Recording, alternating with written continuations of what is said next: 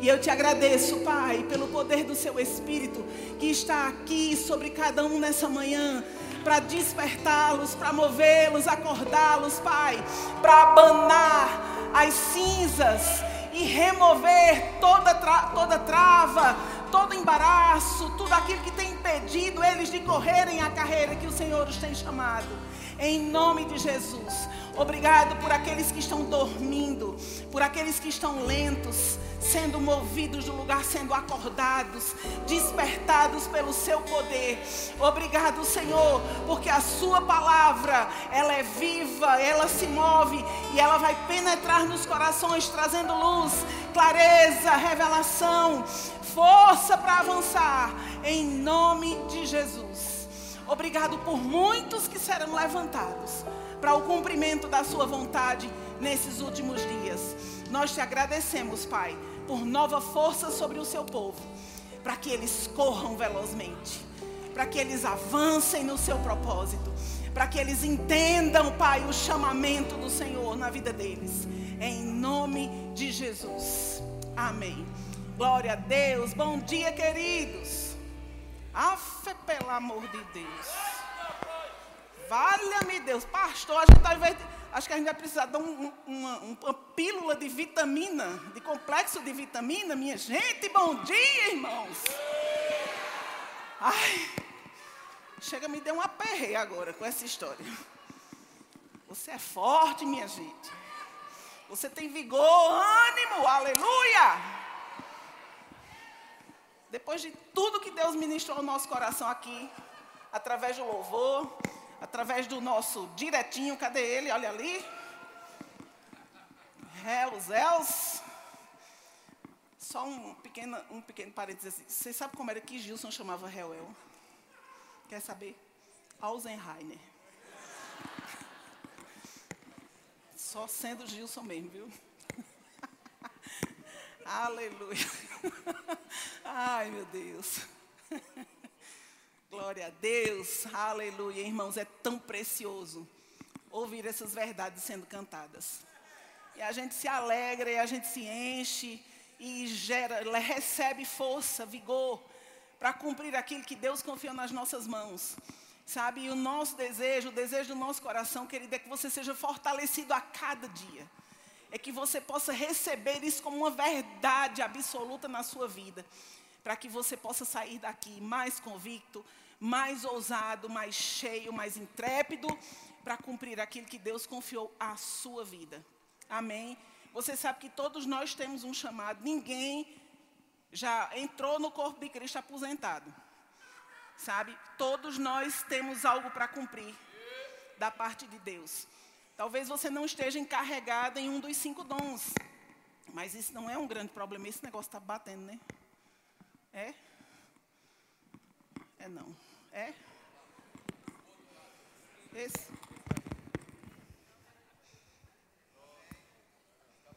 Glória. É, tá vendo? Agora eu vou ter que ficar assim. Mas tudo bem. Então, queridos, ó, é, Deus tem um chamado para cada um de nós. Ninguém está isento de ter uma responsabilidade no corpo.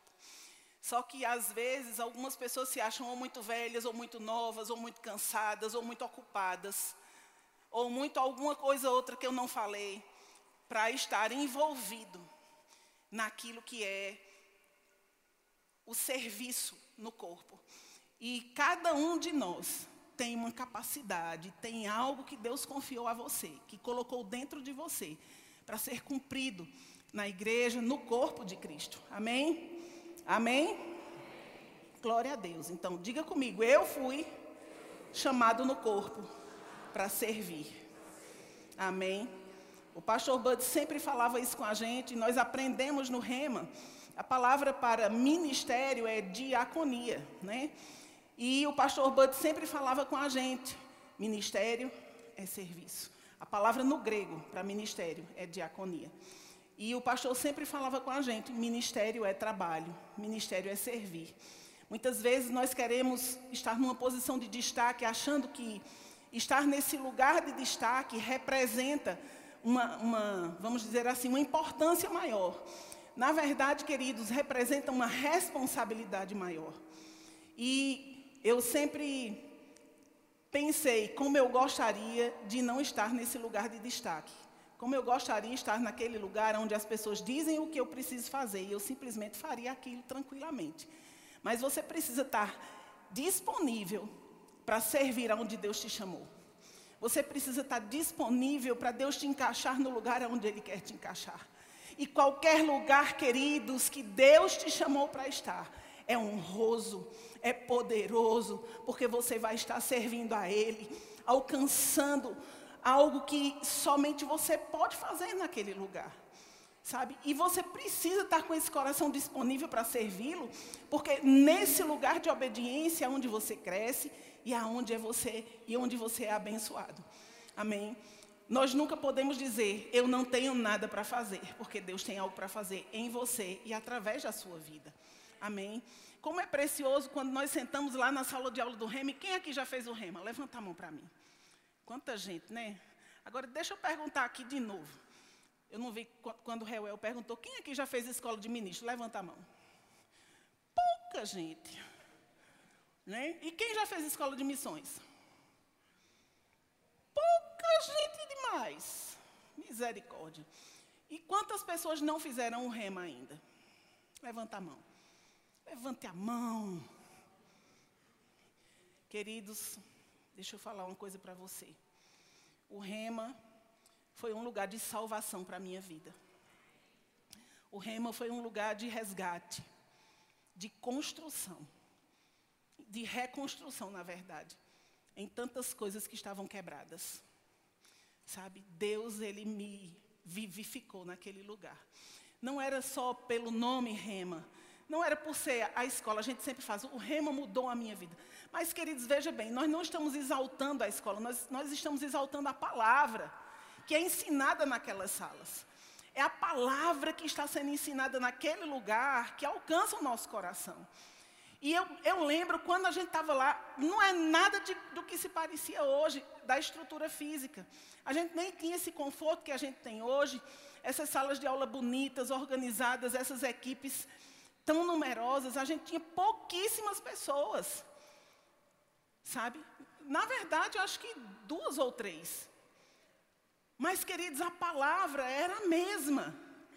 E quando a gente sentava ali para receber a palavra, a gente dizia: Senhor, fala comigo, me instrui, me levanta por dentro, me mostra aquilo que eu preciso enxergar. E como Deus ministrava ao nosso coração. Sabe, nós tínhamos só três professores. Era o pastor Bud, Mama Jane e o pastor Geraldo.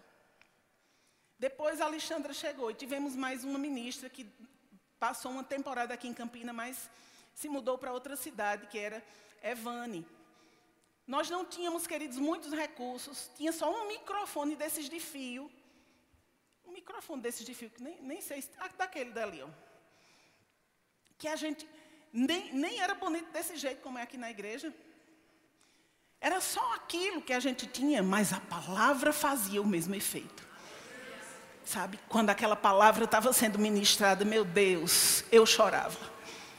Eu me alegrava, eu recebia. E eu dizia, Senhor, como eu não sabia disso antes. Como isso é precioso, como isso me alcançou e me restaurou. Cada dia com aquela simplicidade que o pastor Bud falava, queridos, mas nós recebíamos tanto. E ele, desde o início, falou: ministério é servir, ministério é trabalhar, é servir ao corpo de Cristo, é servir no corpo. E muitas vezes nós estamos esperando ser convidados.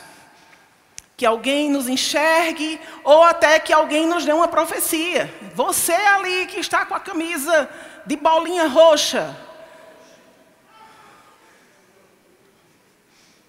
sabe? Às vezes a gente fica esperando que Deus nos dê uma palavra especial. Mas a palavra especial, ela está nas nossas mãos. E ela deve estar dentro da nossa boca, dentro do nosso coração e saindo pela nossa boca. Essa é a palavra especial. Essa é a palavra ungida de Deus, a palavra da verdade. Sabe? Que já falou que nós devemos servi-lo. Que nós devemos cumprir aquilo que está escrito que nós devemos estar disponíveis para cuidar de pessoas, para tratar com elas, para estar fazendo as coisas na igreja, cantando, tocando, limpando, sendo diácono, sendo conselheiro, cuidando das crianças, cuidando do trânsito, recebendo as pessoas na porta da igreja. Tem tanta coisa para se fazer. Servindo no rema, na escola de ministros, na escola de missões. Sabe, tem tantas coisas, queridos. E como é precioso nós termos essas oportunidades de, de servi-lo. Cada uma dessas coisas é honrosa. E eu quero te dizer que os lugares onde eu mais cresci foi nos lugares onde as pessoas menos me viam. Aonde eu mais cresci era onde eu tinha liberdade ali para ficar fazendo coisas simples e rotineiras que não traziam nenhum destaque, não traziam nenhuma glória para mim. Onde as pessoas não enxergavam a ministra, a pessoa que podia dar aula, que podia ministrar a palavra. Mas, queridos, olha, eu vou dizer uma coisa para você. Foi nesses anos que eu mais cresci. Eu lembro que um dia eu, eu, eu vi a dificuldade do pessoal do Rema que na época o diretor era Canrombé, era o único, o último ano de Canrombé servindo no Rema. E Canrombé, com muitos afazeres, tomando já conta de algumas escolas. E tinham poucas pessoas servindo nessa época. E eu vendo a dificuldade que eles tinham para organizar o ambiente da formatura. Arrumar. Lá, na época a gente fazia a formatura lá no trabalhador. E eu disse, Canrombé, eu estou disponível para ajudar o que precisar, eles, pois então, organize a formatura lá. Eu, eu? Eu só queria ajudar. Pois me ajude. e eu fui ajudar. Era o último ano dele. E eu não tinha muitas pessoas também para ajudar. E algumas pessoas até depois vieram falar comigo, Silvia, eu estou disponível para ajudar. O que é que eu preciso fazer? Eu digo, a gente precisa pegar no pesado.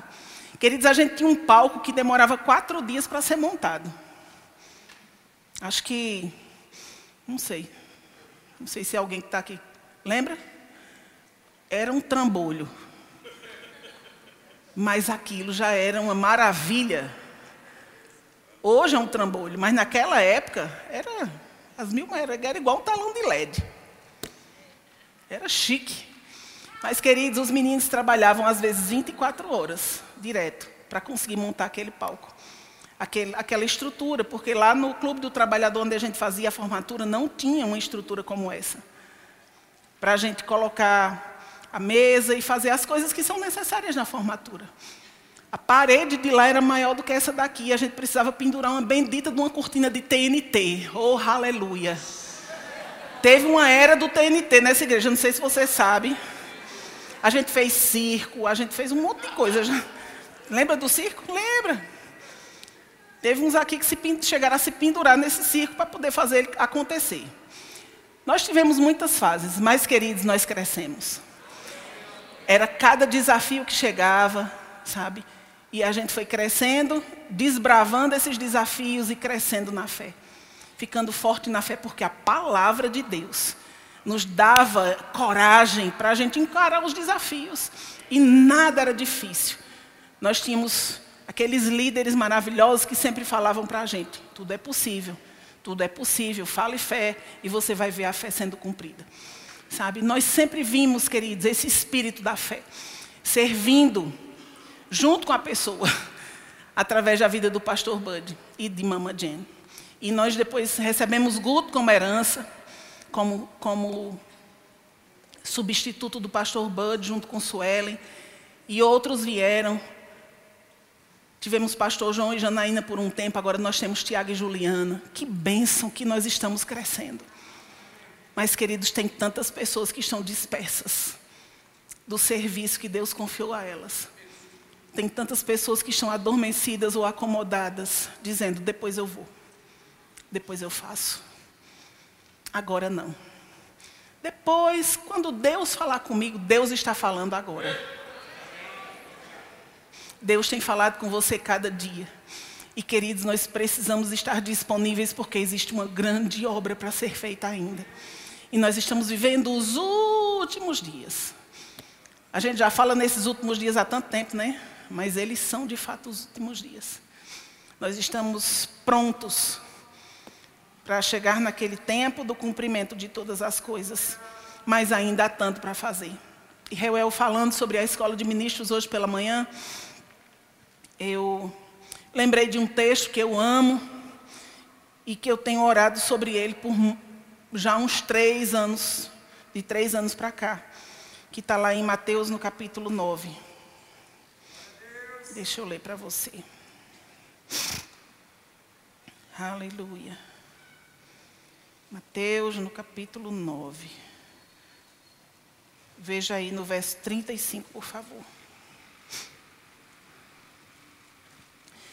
Diz assim: E percorria Jesus todas as cidades e povoados, ensinando nas sinagogas, pregando o evangelho do reino e curando toda sorte de doenças e enfermidades. Vendo ele as multidões, compadeceu-se delas, porque estavam aflitas e exaustas, como ovelhas que não têm pastor. E então se dirigiu a seus discípulos: A seara, na verdade, é grande, mas os trabalhadores são poucos. Rogai, pois, ao Senhor da seara para que mande trabalhadores para a seara, para a sua seara. Você ouviu ele falando que a seara é dele? É a seara dele, não é a nossa. Essa igreja nunca foi do pastor e nunca foi do ministério. Essa igreja tem um Senhor, que é Jesus. Amém. Nós estamos simplesmente administrando debaixo das suas ordens, debaixo dos seus comandos, mas Ele é o Senhor da igreja. Ele é o Senhor das nossas vidas, Ele é o Senhor do chamado que nós temos, que nós estamos cumprindo, mas Ele é o Senhor. E queridos, você vê Jesus ele falando com tanta compaixão nesse texto. Eu posso ver Jesus compadecido. Eu posso ver Jesus enxergando aspectos na vida de pessoas que talvez tivesse passado desapercebido na, na, na, na vista dos discípulos dele. Ele estava ensinando, pregando e curando. Ele estava cumprindo o seu ministério. Aquilo que Deus havia confiado nas suas mãos. Mas ele começou a se aperceber das pessoas que estavam ao redor dele. E ele faz isso, e ele diz isso. Vendo ele as multidões, compadeceu-se delas porque estavam aflitas e exaustas, como ovelhas que não têm pastor. Você, quando chega num lugar, quando você anda pela rua, quando você chega até na igreja, você se apercebe das pessoas que estão ao seu redor. Você consegue enxergar além de você mesmo e da sua necessidade. Pai, mãe, você que tem filhos aqui na igreja, que, que estão lá recebendo aulinha no departamento infantil. Quando você sobe lá, você se apercebe que existem outras crianças além da sua. E você se apercebe que existem pessoas que estão ali, cuidando do seu filho em amor. Você se apercebe, queridos, que existem tantas pessoas ao nosso redor, aqui dentro da igreja, mas ainda mais lá fora. E que essas pessoas, elas foram confiadas a nós como igreja. Ele confiou a nós o ministério de servir, para que essas pessoas pudessem ser alcançadas e cuidadas, para que de alguma forma elas pudessem ser cuidadas. Jesus estava fazendo exatamente isso, ensinando nas sinagogas, pregando o evangelho do reino e curando toda sorte de doenças e enfermidades. Nós precisamos de pessoas para servir no departamento infantil, no trânsito, no centro de cura. Nós precisamos de conselheiros, nós precisamos de pessoas para ministrar o louvor aqui em cima. Nós precisamos de ministros ungidos que preguem a palavra. Nós precisamos de pastores, de mestres, de evangelistas, de apóstolos. Pessoas que não têm sua vida por preciosa e que estão prontas para dizer sim, Senhor. Eis-me aqui. Que o Senhor arranque as suas raízes nessa manhã. e te faça enxergar que existem pessoas que precisam daquilo que está sobre a sua vida. Que você se desprenda de você mesmo e da sua própria vida confortável. Problema nenhum em ter conforto, queridos. O problema é você estar preso, é preso a Ele. Sabe? Que você se desprenda de todas as coisas que te impedem de cumprir o chamado de Deus. E você se disponha a Ele. Sabe, nesse texto eu posso enxergar alguns aspectos. Eu posso enxergar Jesus não somente é, preso à responsabilidade que Deus havia confiado sobre ele, de ensinar, pregar e curar, mas ele olha ao redor e ele vê pessoas cansadas, aflitas, desgastadas, como ovelhas que não têm pastor.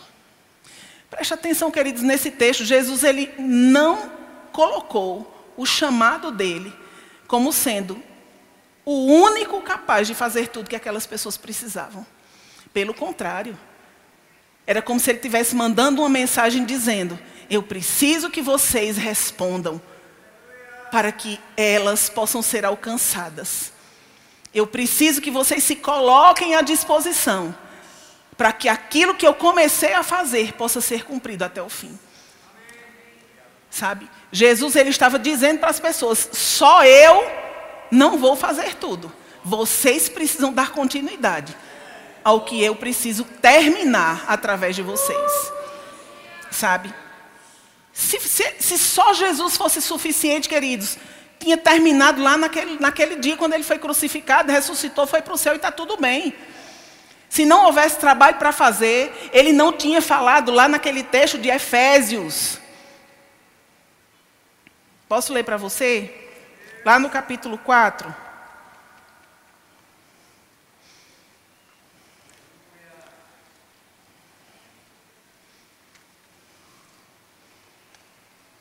Aquele que desceu, 4,10, é também o mesmo que subiu acima de todos os céus para encher todas as coisas. E ele mesmo concedeu uns para apóstolos, outros para profetas, outros para evangelistas e outros para pastores e mestres. Para quê? Para quê? Ele responde no, no verso seguinte: com vistas ao aperfeiçoamento dos santos para o desempenho do seu serviço, para a edificação do corpo de Cristo, até que todos cheguemos à unidade da fé e do pleno conhecimento do Filho de Deus, a perfeita varonilidade à medida da estatura, da plenitude de Cristo. E ele fala uma coisa tão linda aqui no verso 15.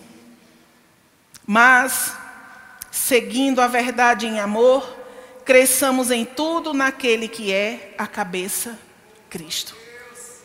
Sabe, queridos, ele fala sobre a responsabilidade de estar respondendo a esse chamado mas Ele também nos coloca naquele lugar de crescer em amor, de estar fundamentado nesse amor, para que a gente possa cumprir bem, sendo apercebido, não apenas daquilo que eu gosto e do que eu sei fazer, mas daquilo que Ele quer que eu faça, daquilo que Ele me chamou para fazer.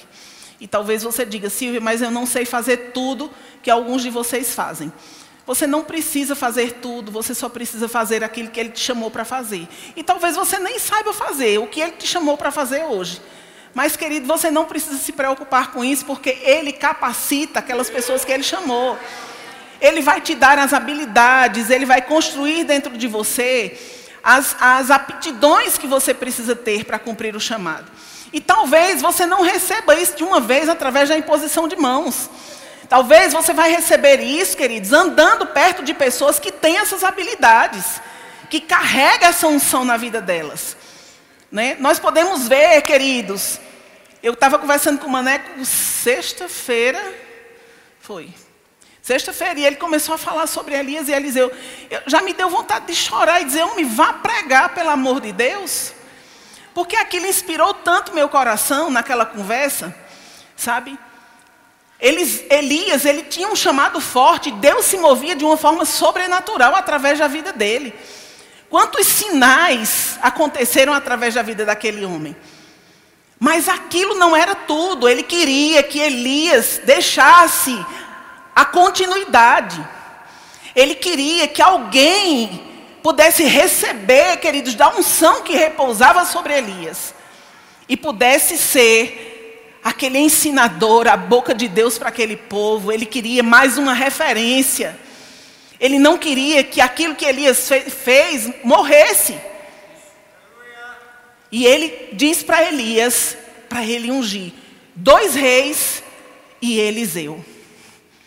Ele disse: Vai e unge Eliseu. Deus não queria que acabasse em Elias. Deus não quer que acabe em mim. Deus não quer que acabe em Maneco. Deus não quer que acabe em Perilo, no pastor Tiago, em Guto. Deus não quer que acabe com Tadeu. Deus não quer que acabe em Policarpo, em qualquer outra pessoa, com Simon, meu Deus. Tantas unções, queridos, que precisam ser compartilhadas que precisam molhar a vida de pessoas para que elas deem continuidade, para que elas espalhem o conhecimento da verdade, a graça de Deus, para alcançar a vida de tantas pessoas que precisam daquilo que está sobre as nossas vidas. Sabe, queridos, você é essa pessoa que Deus quer compartilhar algo que Deus quer que você receba da influência de alguém, do chamado que está sobre a vida de alguém, que o chamado de alguém inspire a sua vida, para você dar continuidade à obra que Jesus começou lá atrás. Mas a questão é: eu estou disposto a fazer o que eu preciso? Eu estou disposto a me dedicar e a pagar os preços que não são tão caros, porque Jesus pagou já tudo. Há uma graça, há uma graça, uma capacidade sobrenatural disponível. A gente só precisa receber pela fé. E você vai ver que portas vão começar a se abrir. Oh, queridos, é tão favorável servir no ministério. É tão gracioso, é tão precioso, meu Deus. Sabe que horas eu saí de lá? Dois dias essa, essa semana? Mais de meia-noite. Um dia eu saí de quatro da manhã. Sabe por quê? Porque eu amo estar ali. Sabendo que o meu trabalho alcança a vida de pessoas. Sabendo que o meu trabalho não é pesado. Sabendo que o meu trabalho, queridos, levanta pessoas para o serviço do Senhor. Eu não me canso. Eu não me canso. Como é precioso, meu Deus. Quando a gente não tinha ministério, a gente só tinha a igreja. Teve uma época. Quando a gente terminava os cultos, a gente fechava as portas. E a gente ficava aqui, conversando sobre as coisas que tinham acontecido durante o dia. Mas a gente parava e a gente dizia: agora a gente vai orar. E a gente ficava orando por horas. Eu lembro que quando tinha os acampamentos de carnaval, olha, vamos ter um acampamento de carnaval. Sabe que naquela época que a igreja começou, a gente tinha culto manhã, tarde e noite. Às vezes as pessoas nem vêm para o acampamento, porque a fé é todo dia. E a gente vai morar na igreja agora. Talvez se você morasse na igreja, você não fosse tão carnal. E não enxergasse tanta dificuldade. Sabe? E a gente vai morar na igreja agora. Pois naquela época tinha culto manhã, tarde e noite e os cultos eram cheios. Mas quando terminava o culto, a gente baixava as portas da igreja e a gente ia orar pelos cultos do dia seguinte. A gente passava a madrugada. Eu não sei como era que a gente aguentava, mas a gente aguentava. A gente ficava ali orando. Meu amigo, até, até defunto a gente queria ressuscitar. Era sério. Éramos tão jovens, inexperientes. Pastor Ban tinha uma paciência. Porque a gente fazia coisas que não eram maduras. Mas ele suportava em amor e ele nos corrigia, nos ensinava. E a gente aprendeu. Sabe? Mas, queridos, olha, voltando para Elias e Eliseu, Elias sabia que ia ser levado. Mas Deus disse para ele: não vai parar com você. Unge Eliseu. Unge Eliseu. E Elias vai até ele, joga a capa sobre ele E ele vai e começa a seguir Elias. Ele começa a servir Elias de perto. E tem um, um texto aqui, deixe-me achar esse texto. Aleluia. Acho que é segunda reis.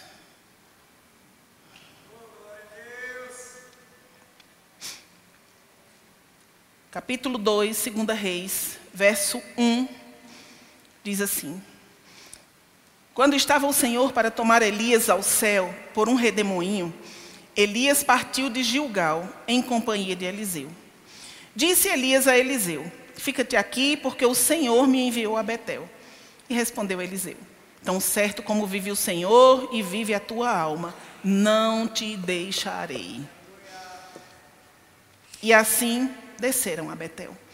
Sabe, queridos, não é confortável você andar a pé atrás de uma pessoa que vai como o vento. Para onde o vento sopra, para onde Deus dizia vai, ele ia-se embora. Você saía sabendo que ia para algum lugar, mas não para quantos lugares Deus iria te enviar. Era assim com Elias. E Eliseu estava pronto para ir com ele, para onde ele fosse. Porque, queridos, ele queria alcançar algo superior ao que ele já tinha. Ele queria pagar um preço de crescimento, de fidelidade, para que Deus fosse glorificado através da vida dele. E veja bem, e diz assim, ó, no verso 3: Então os discípulos dos profetas que estavam em Betel saíram ao encontro de Eliseu e lhes disseram: Sabes que o Senhor hoje tomará o teu Senhor, elevando-o por sobre a tua cabeça? Respondeu ele: Também eu sei, calai-vos. Disse Elias a Eliseu: Fica-te aqui, porque o Senhor me enviou a Jericó. Olha, já foi para outro canto, né? Porém, ele disse: Tão certo como vive o Senhor e vive a tua alma, não te deixarei. E assim foram a Jericó. Então os discípulos dos profetas que estavam em Jericó se chegaram a Eliseu e lhes disseram: Sabes que o Senhor hoje tomará o teu senhor, elevando-o por sobre a sua cabeça? Respondeu ele: Também eu o sei, calai-vos. Disse-lhe, pois, Elias: Fica-te aqui, porque o Senhor me enviou ao Jordão. Mas ele disse: Tão certo como vive o Senhor e vive a tua alma, não te deixarei. E assim ambos foram juntos. Foram cinquenta homens dos discípulos dos profetas e pararam a certa distância deles. Eles ambos pararam junto ao Jordão. Então Elias tomou o seu manto, enrolou e feriu as águas, as quais se dividiam para os dois lados e passaram em ambos em seco. Havendo eles passado, Elias disse a Eliseu: Pede-me o que queres que te faça, antes que seja tomado de ti. Disse Eliseu: Peço-te que me toque por herança, porção dobrada do teu espírito. Tomou-lhe, tomou, tornou-lhe Elias: Dura coisa pediste. Todavia, se me vires quando for tomado de ti, assim se te fará. Porém, se não me vires, não te fará. Indo eles andando e falando, eis que um carro de fogo com cavalos de fogo os separou um do outro. E Elias subiu ao céu num redemoinho. O que vendo Eliseu, clamou: Meu pai, meu pai, carros de Israel e seus cavalheiros. E nunca mais o viu. E tomando as suas vestes, rasgou-a em duas partes então levantou o manto que Elias lhe deixara cair. E voltando-se, pôs-se à borda do Jordão. Tomou o manto que Elias lhe deixara cair, feriu as águas e disse: Onde está o Senhor, Deus de Elias? Quando feriu ele as águas, elas se dividiram para um e outro lado, e Eliseu passou. Aleluia. Sabe, queridos, quantos de nós estão dispostos a sairmos desse lugar de conforto, onde nós só fazemos o que nós queremos, onde nós só fazemos o que é confortável, aonde o nosso eu acho, eu penso, está governando os nossos passos, as nossas ações. Quantos de nós, queridos, estão dispostos a serem disponíveis, a estarem disponíveis a perseguir a unção de Deus que está operando na vida de, de, de algumas pessoas. Quantos de nós está disposto a desejar receber essa unção? Que vai nos capacitar, nos, nos abrir portas para que a gente cumpra o chamado de Deus para as nossas vidas.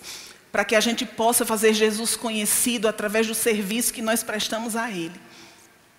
Por causa do chamado que recebemos. Quantos de nós estão disponíveis para, mesmo tendo que ir e vir várias vezes, para mesmo que tendo que trabalhar umas horas a mais, mesmo que ter que estudar mais a Bíblia, ter que ouvir as aulas do Rema de novo, ter que fazer escola de ministros, escola de missões, ter que estar envolvido no serviço, ter que sentar aos pés dos ministros que estão aqui instruindo a sua vida. Pastor, eu quero ouvir você falar. Maneco, eu quero ouvir você falar. Perilha, eu quero ouvir você falar. Quantos de nós, queridos, estão com essa disposição de ouvir, de receber, de se render a essa instrução dos mais velhos na fé, dos mais maduros, para que a gente cresça, amadureça e a gente possa servi-los, servindo a Ele, servindo ao Senhor. Sabe, talvez você olhe e veja o pastor Tiago, parece ser jovem, mas ele não é muito novinho, não, viu? É só uma é só uma dose de juventude sobrenatural. Mas desde pequenininho o Tiago está aqui aprendendo, servindo na igreja, nos departamentos, tocando no, louvor, recebendo, querido, das unções que estavam passando, recebendo das unções, amadurecendo, sendo curtido, sabe? Estava ali, Deus encharcando ele, das unções, da experiência dos mais velhos. E aí chegou o dia. Chegou o dia. Quando a gente olhava para a experiência do pastor João e para a juventude de Tiago, talvez você dissesse: rapaz, esse negócio vai dar certo. Vai. Está dando. Porque, queridos, não é por causa da idade, é por causa do Espírito da palavra, é por causa do desejo de obedecer, de se render, é por causa daquilo que Deus falou, é por causa da fidelidade de coração com que ele se deu para cumprir o que Deus confiou nas mãos dele. Ele vive agora na igreja, envolvido nos. Essa, essa semana eu estava tentando falar com Lucas e tentando falar com Reuel, e esses meninos não atendiam. E eu digo, meu Deus do céu, onde é esse menino então? Pelo amor de Deus. Estavam numa reunião com o pastor Tiago.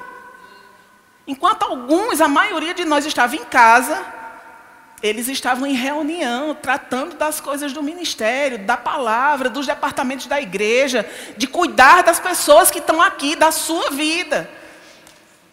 Sabe, queridos, existe algo que precisa ser feito, mas é gracioso. E existe a unção que nos habilita, que nos capacita que dá testemunho da verdade no coração das pessoas. Ah, meu Deus, a unção. A unção. O que nós podemos fazer sem ela? O que você pode fazer sem a unção? Talvez você seja um bom orador. Mas, queridos, a única coisa que afeta o espírito dos homens para eles servirem a Cristo é a unção do Espírito é o Espírito que sai através da influência da minha voz e pega por, em você dentro do seu espírito, dizendo sim, amém, assim seja, é verdade. Sabe? Tudo está nas nossas mãos, nós temos tudo, está tudo disponível. Mas a gente precisa dizer: Senhor, eis-me aqui. Eu estou pronto para fazer aquilo que você precisa que eu faça. Sabe, queridos, Talvez alguns já fizeram escola de ministros aqui, mas eu posso dizer com convicção: alguns precisam fazer de novo.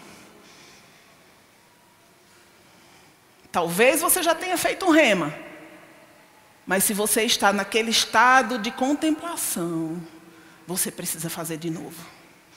Você precisa receber uma, uma injeção de vitamina, de fé, você precisa ser movido, sabe, encorajado, impulsionado por essa unção que a palavra libera. E você vai ficar inflamado, e você vai ficar ardente, e você vai, você vai ficar dizendo: Pai, eu quero fazer essas coisas. Sabe, queridos, esses dias eu estava lendo uns livros de Smith Wigglesworth e, e eu estava vendo o que aquele homem fazia em Deus por causa da unção que estava sobre a vida dele. E eu disse: Meu Deus, eu quero ver essas coisas acontecendo na igreja. Eu quero ver essas coisas acontecendo na, coisa, na vida de pessoas. Aquele homem, queridos, ele entrava num trem, ele ficava calado, não dizia nada. Daqui a pouco as pessoas começavam a chorar e a dizer: eu quero receber Jesus, eu quero Deus na minha vida. Elas começavam a clamar e a se arrepender dos seus pecados, por causa da unção que aquele homem carregava. Ele chegava em lugares, queridos, onde existiam toda sorte de moléstias, de pessoas moribundas morrendo, nos hospitais.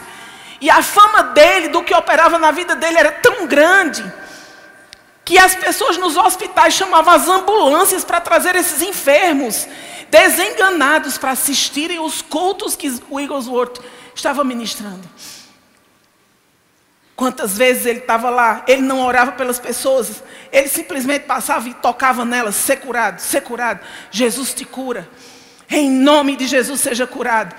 Ele não ficava ali procurando palavras para orar, ele tinha convicção de que aquela palavra era viva, de que Jesus estava ali pronto para responder porque foi Ele mesmo que mandou. Vai!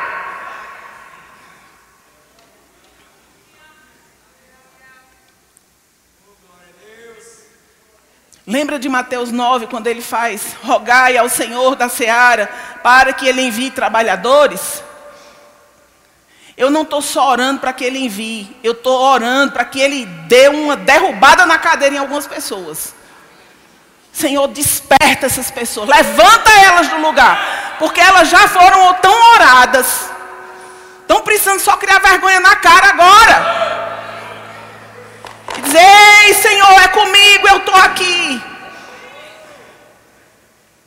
Você está me chamando e eu estou pronto para responder. Sabe, querido, desperte, levante. É um tempo de dar respostas ao Senhor. Ele já te deu tanto, ele já deu tantas palavras para você. É um tempo de você responder a Ele. Sabe, talvez você não esteja se sentindo capacitado, você não esteja se sentindo amadurecido, mas esteja perto de alguém que vai poder estar tá te ensinando.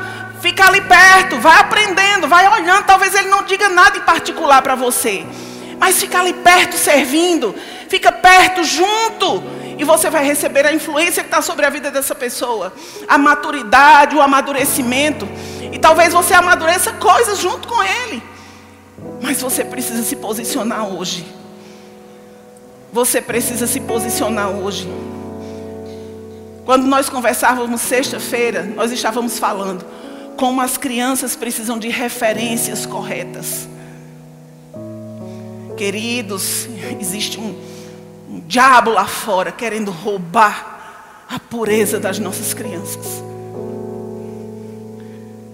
Nós precisamos de homens e mulheres, homens e mulheres, casais, que possam mostrar para aquelas crianças na prática o que é ser um homem e o que é ser uma mulher.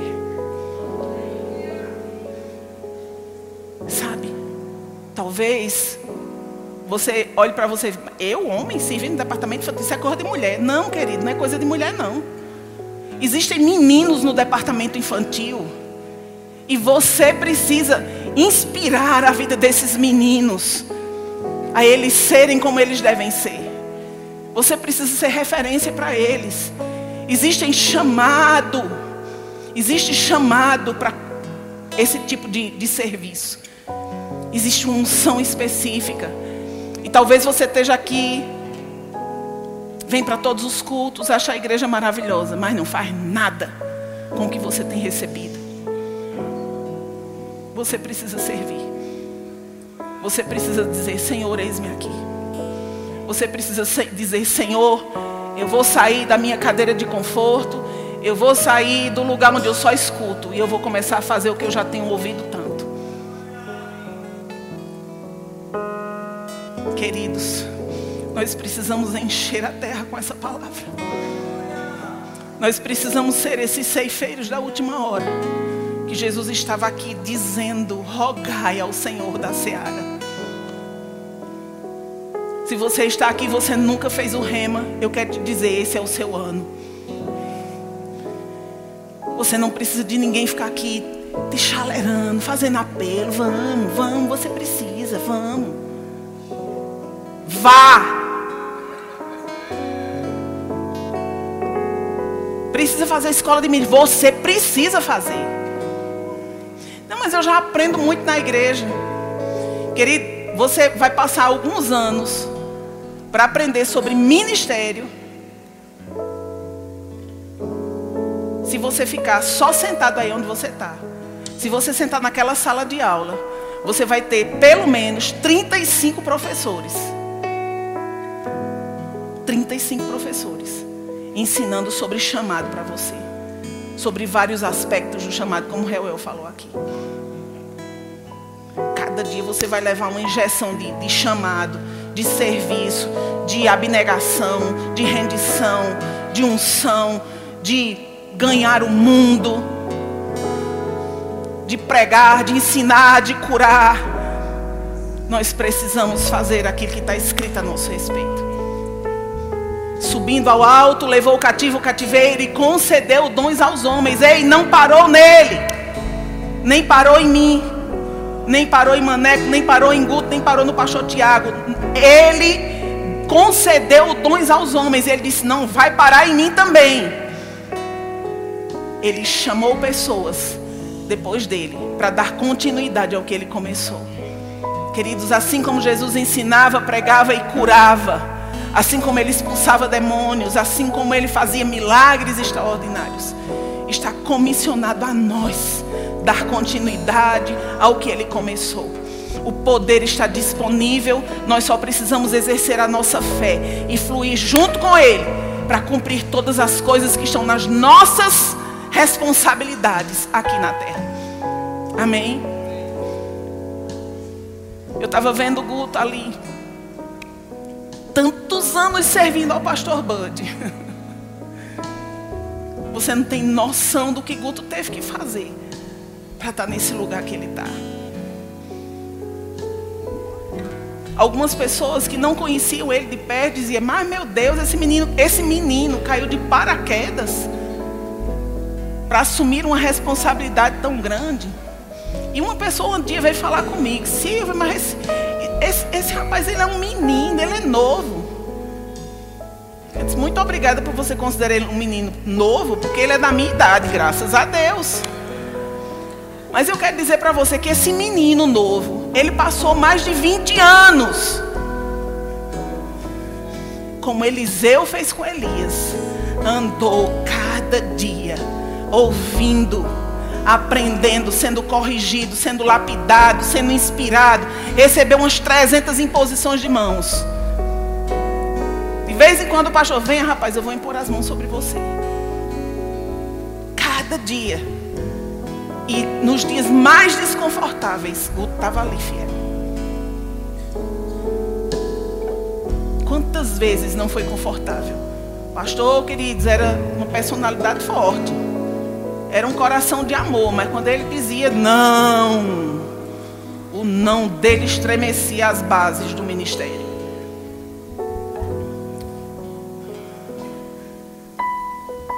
Você não sabe, mas eu vi por anos Guto ali dedicado, dia após dia, ouvindo, aprendendo, sendo corrigido. Sim, tá certo, pastor, do jeito que o senhor quiser. Sim, senhor. O que é que o senhor precisa? Levando o carro para consertar na oficina, levando o cachorro no veterinário, lavando, queridos, o terraço lá onde os cachorros ficavam quando não estava cheiroso. Eu vi. Dizendo, Senhor, eu quero a unção que está sobre esse homem. Quando nós chegamos no verbo da vida, Guto foi o primeiro que se posicionou e ele disse: Deus falou comigo para servir ao pastor Bud. Queridos, nós não tínhamos uma igreja desse tamanho, não. Não tinha nem igreja. Mas ele disse assim: Deus falou comigo para servir ao pastor.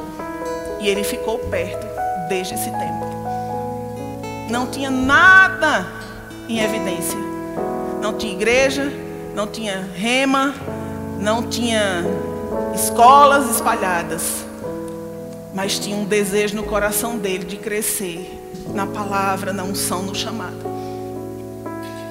O que você vai fazer com o que está sendo colocado sobre você?